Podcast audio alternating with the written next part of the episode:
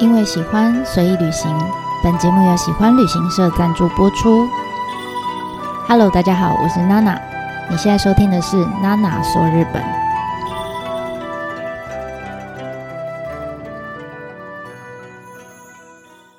Hello，大家好，我是娜娜。在前面几集的内容里面呢，我们一起看过了隈研吾先生在他人生非常低谷的这段时期里面创作出来的作品啊。那其实，在这之后呢，他就因为一些因缘际会哦，开始接触到了中国的案子啊，然后就开始慢慢哈，嗯，用很非常惊人的速度，在日本也好，在海外也好，接陆续接下了很多很多很多的案子，一直到今天呢，他的作品数量也不断的在快速的增加当中。哈那当然。对于他作品的一些评论，当然有有好有坏啦，哈，也也在快速的增加当中。我去看了一下，其实蛮惊人的哈。他呃，在他们就是隈研吾的建筑都市设计事务所，就是他们的官网里面列出来的呃作品的列表哈，已经完工的加上现在还在进行当中的大大小小的作品，目前已经累积到四百二十四个了。还蛮可怕的哈，那之后还会增加多少不知道。他活得越久，会做得越多哈。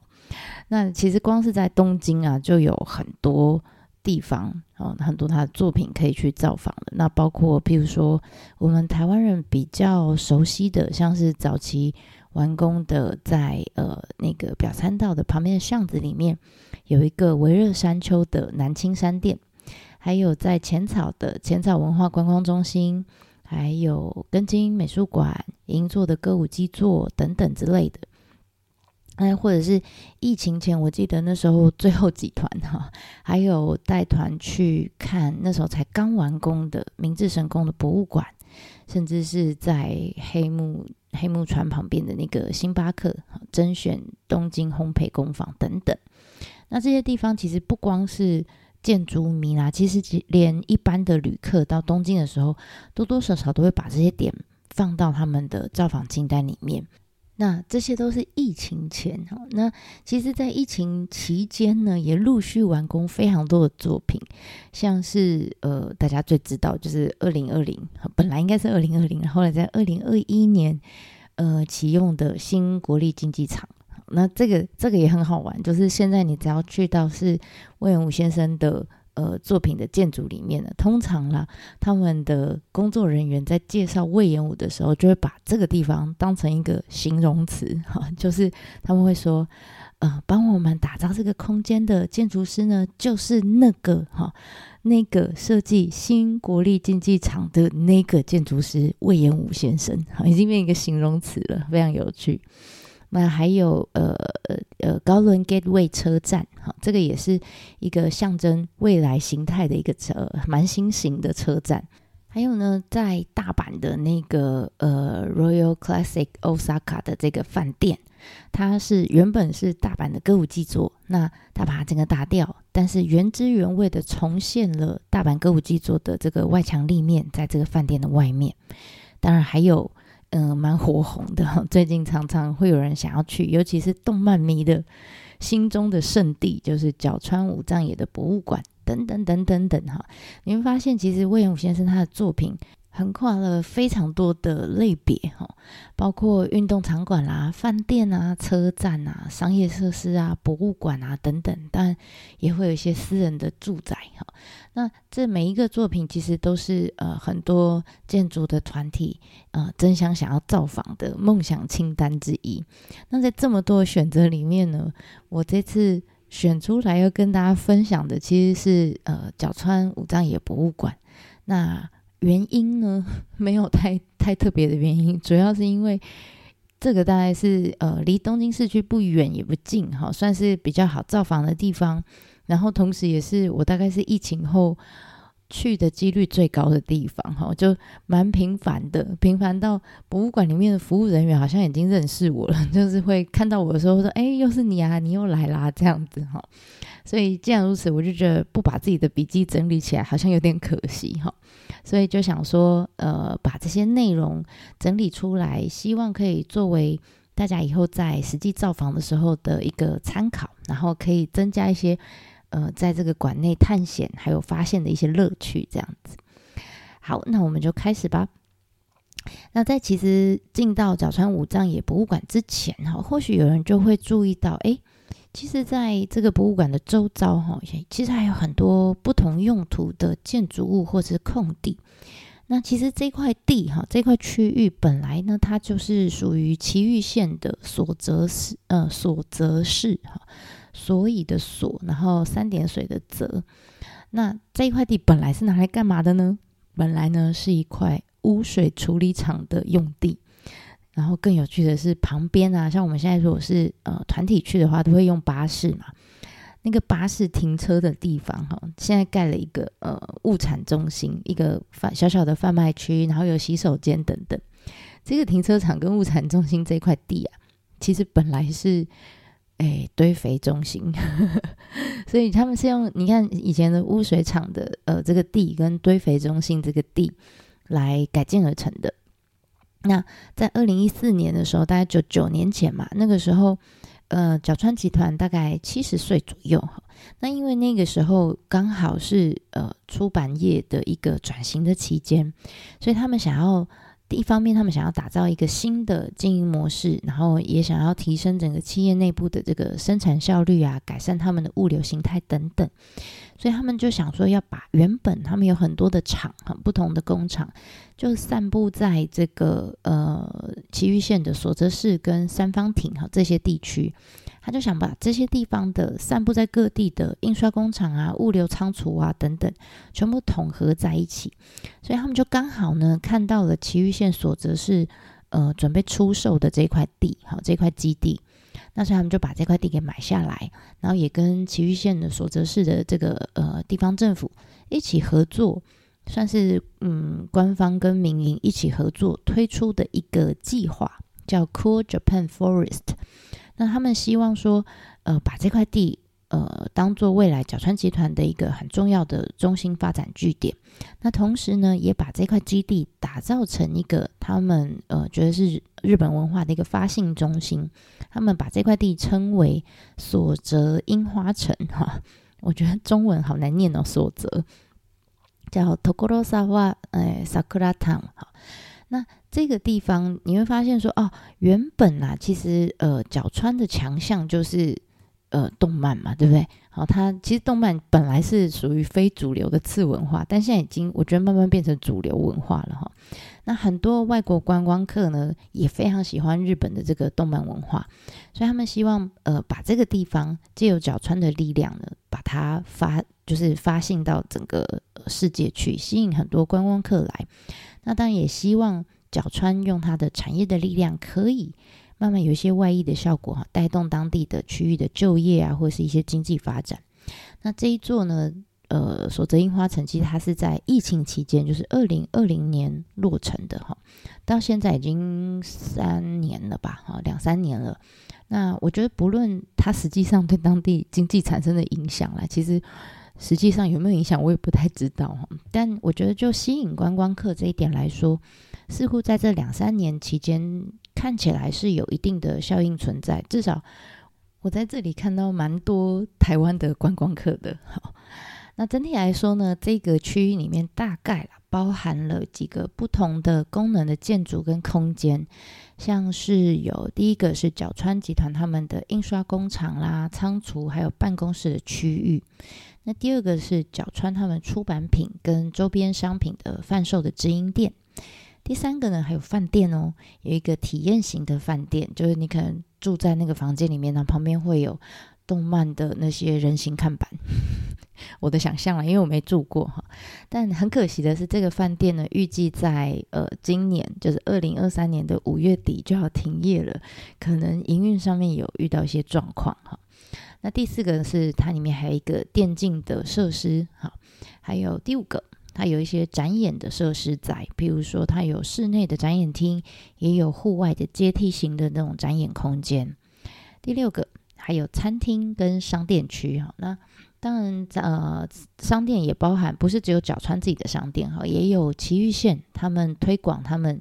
呃县内的一些呃商品的商店。还有呃角川的图书呃角川员工他们的食堂。好，再来第七个，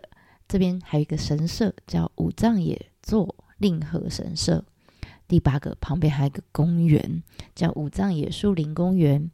第九个，当然就是我们呃最显眼哈，我们大家也最知道的角川武藏野的博物馆啊。所以你看这么多的呃这个建筑里面，我们所关注的那个博物馆，其实只是这个樱花城里面其中的一栋建筑物而已哈。那但是其实，在旁边的我们刚刚讲到的那个神社啊，或者是呃那个树林公园里面的一个小卖店，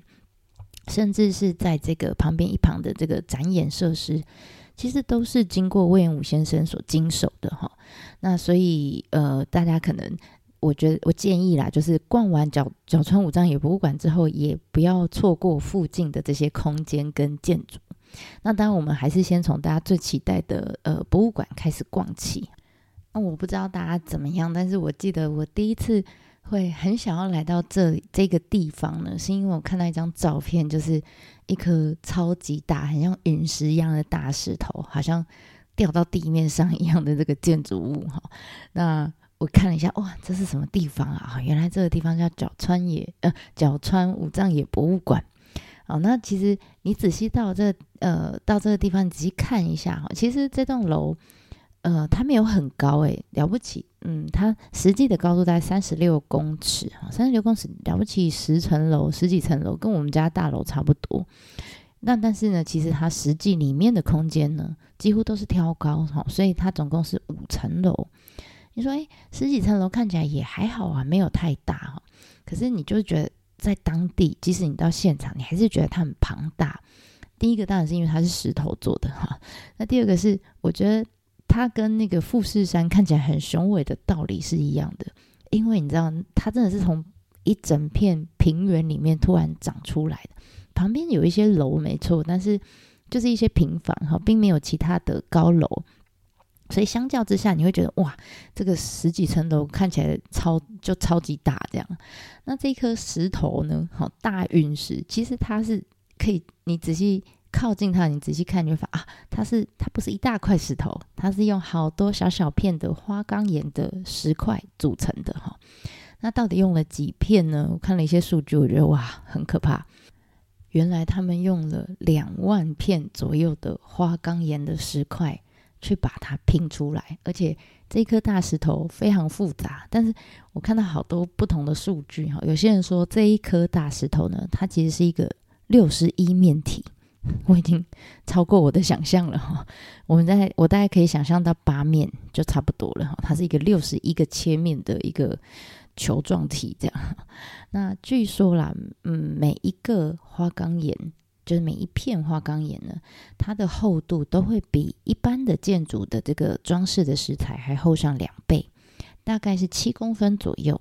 然后每一片呢，大概有七十乘以五十公分这么大，所以。重量来说，大概就像一个成人的女生差不多重吧，大概六十公斤左右哈。所以，呃，远远看，因为它是拼出来的，远远看我们会以为说啊，好像是一片光滑的石石头石片这样。但走近的时候，你才会发现哦，其实每一颗我们刚刚讲的这一片一片的这个石块啊，它的表面呢，其实都是呃留下当时被切割下来时候那个很粗糙的那个切面。而且在隈研吾的要求下，他会尽量，他希望这些石块跟石块的中间呢，不管是在纹路上或者是厚度上，当然要有一个程度的呃对齐哈。可是他又不希望它太齐，因为他希望这个建筑物的立面可以在不同的光光线下面，可以呈现出很丰富的这个光泽跟呃反射的这个呃样子。那当然啦，这么多的石片把它组成起来，你还是会觉得哇，这个量体好像很沉重哈。所以呢，他就在建筑物的旁边，呃，某一面，他就设计了一整片的水盘啊。那整个视，因为有水的关系，所以整个视觉上面你会觉得，哎，稍微比较轻盈一些。而且在去年的时候，二零二二哈，他们在落成两周年庆的时候，就特别把呃奈良奈良美智的一个作品叫《Peace Head》，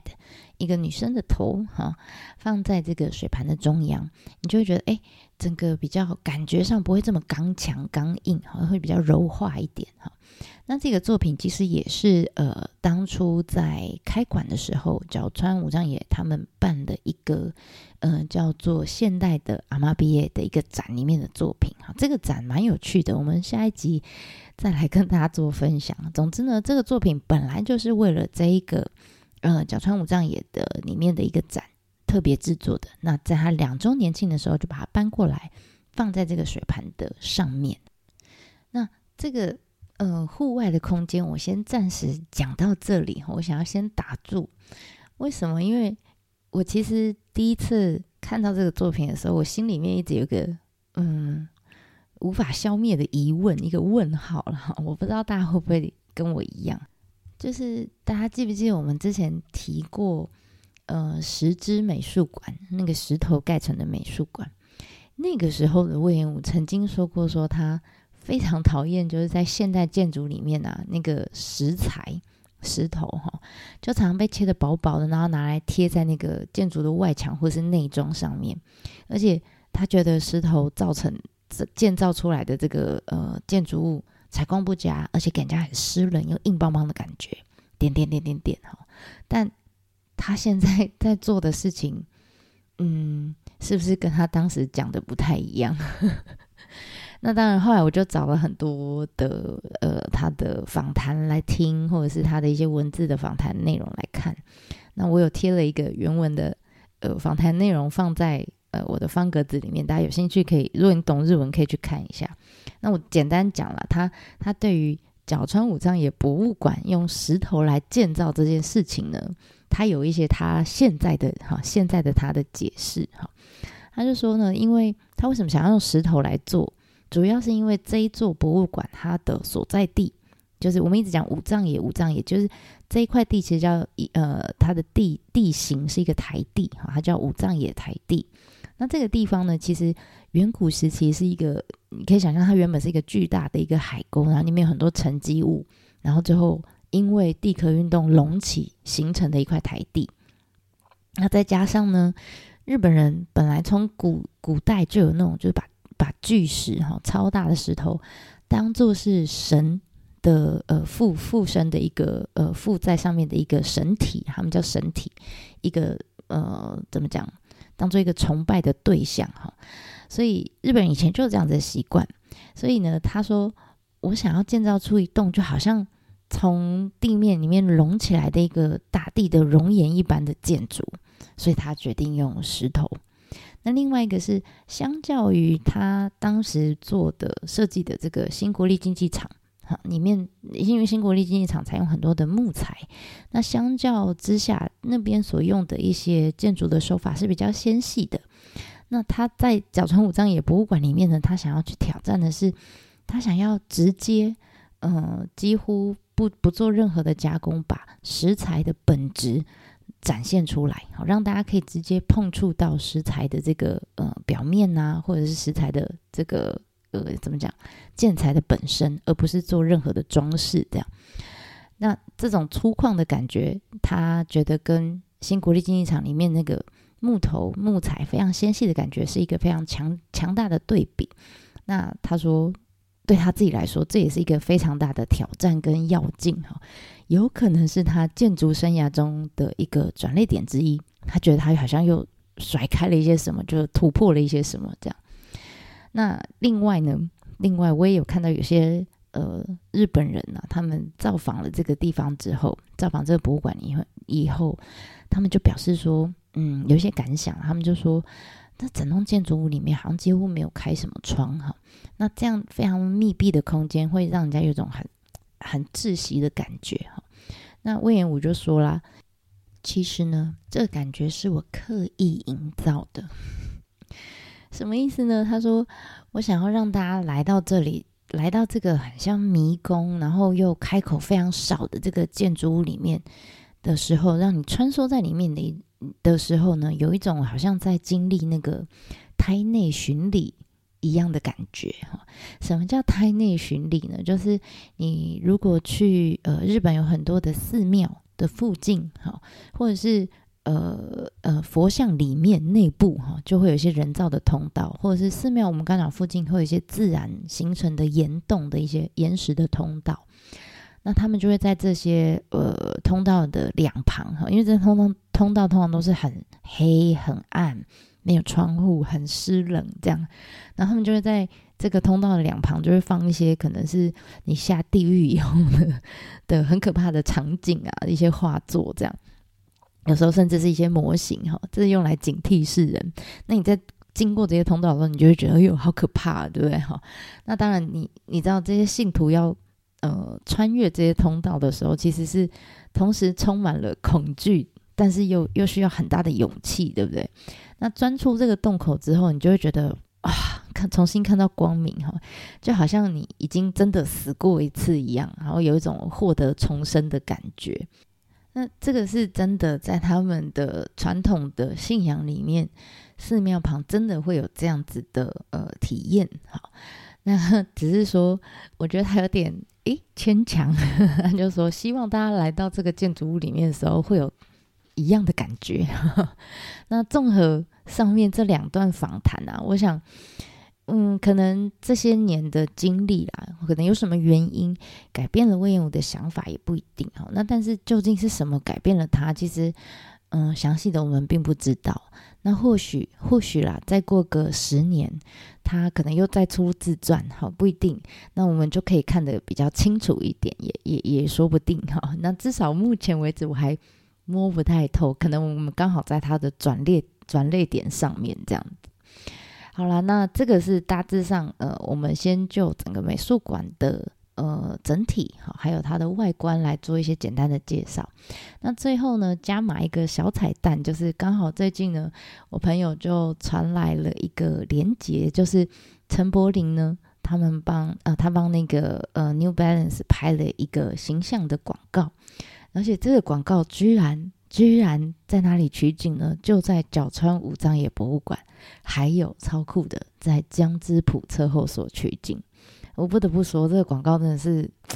主角又帅气又养眼，而且取景也超专业的，拍的也不错哈，就忍不住想要跟大家分享。我会把这个链接放在这个下面的呃这个叙述栏里面，大家有兴趣的话可以点进去看看一下养眼的陈柏霖吧。好，那我们这次的内容就先介绍到这里。下一次我们再带大家开始往这个角川武藏野博物馆的里面走进去，看看里面有什么有趣的东西啦。那我们就下次见喽，ではまたね。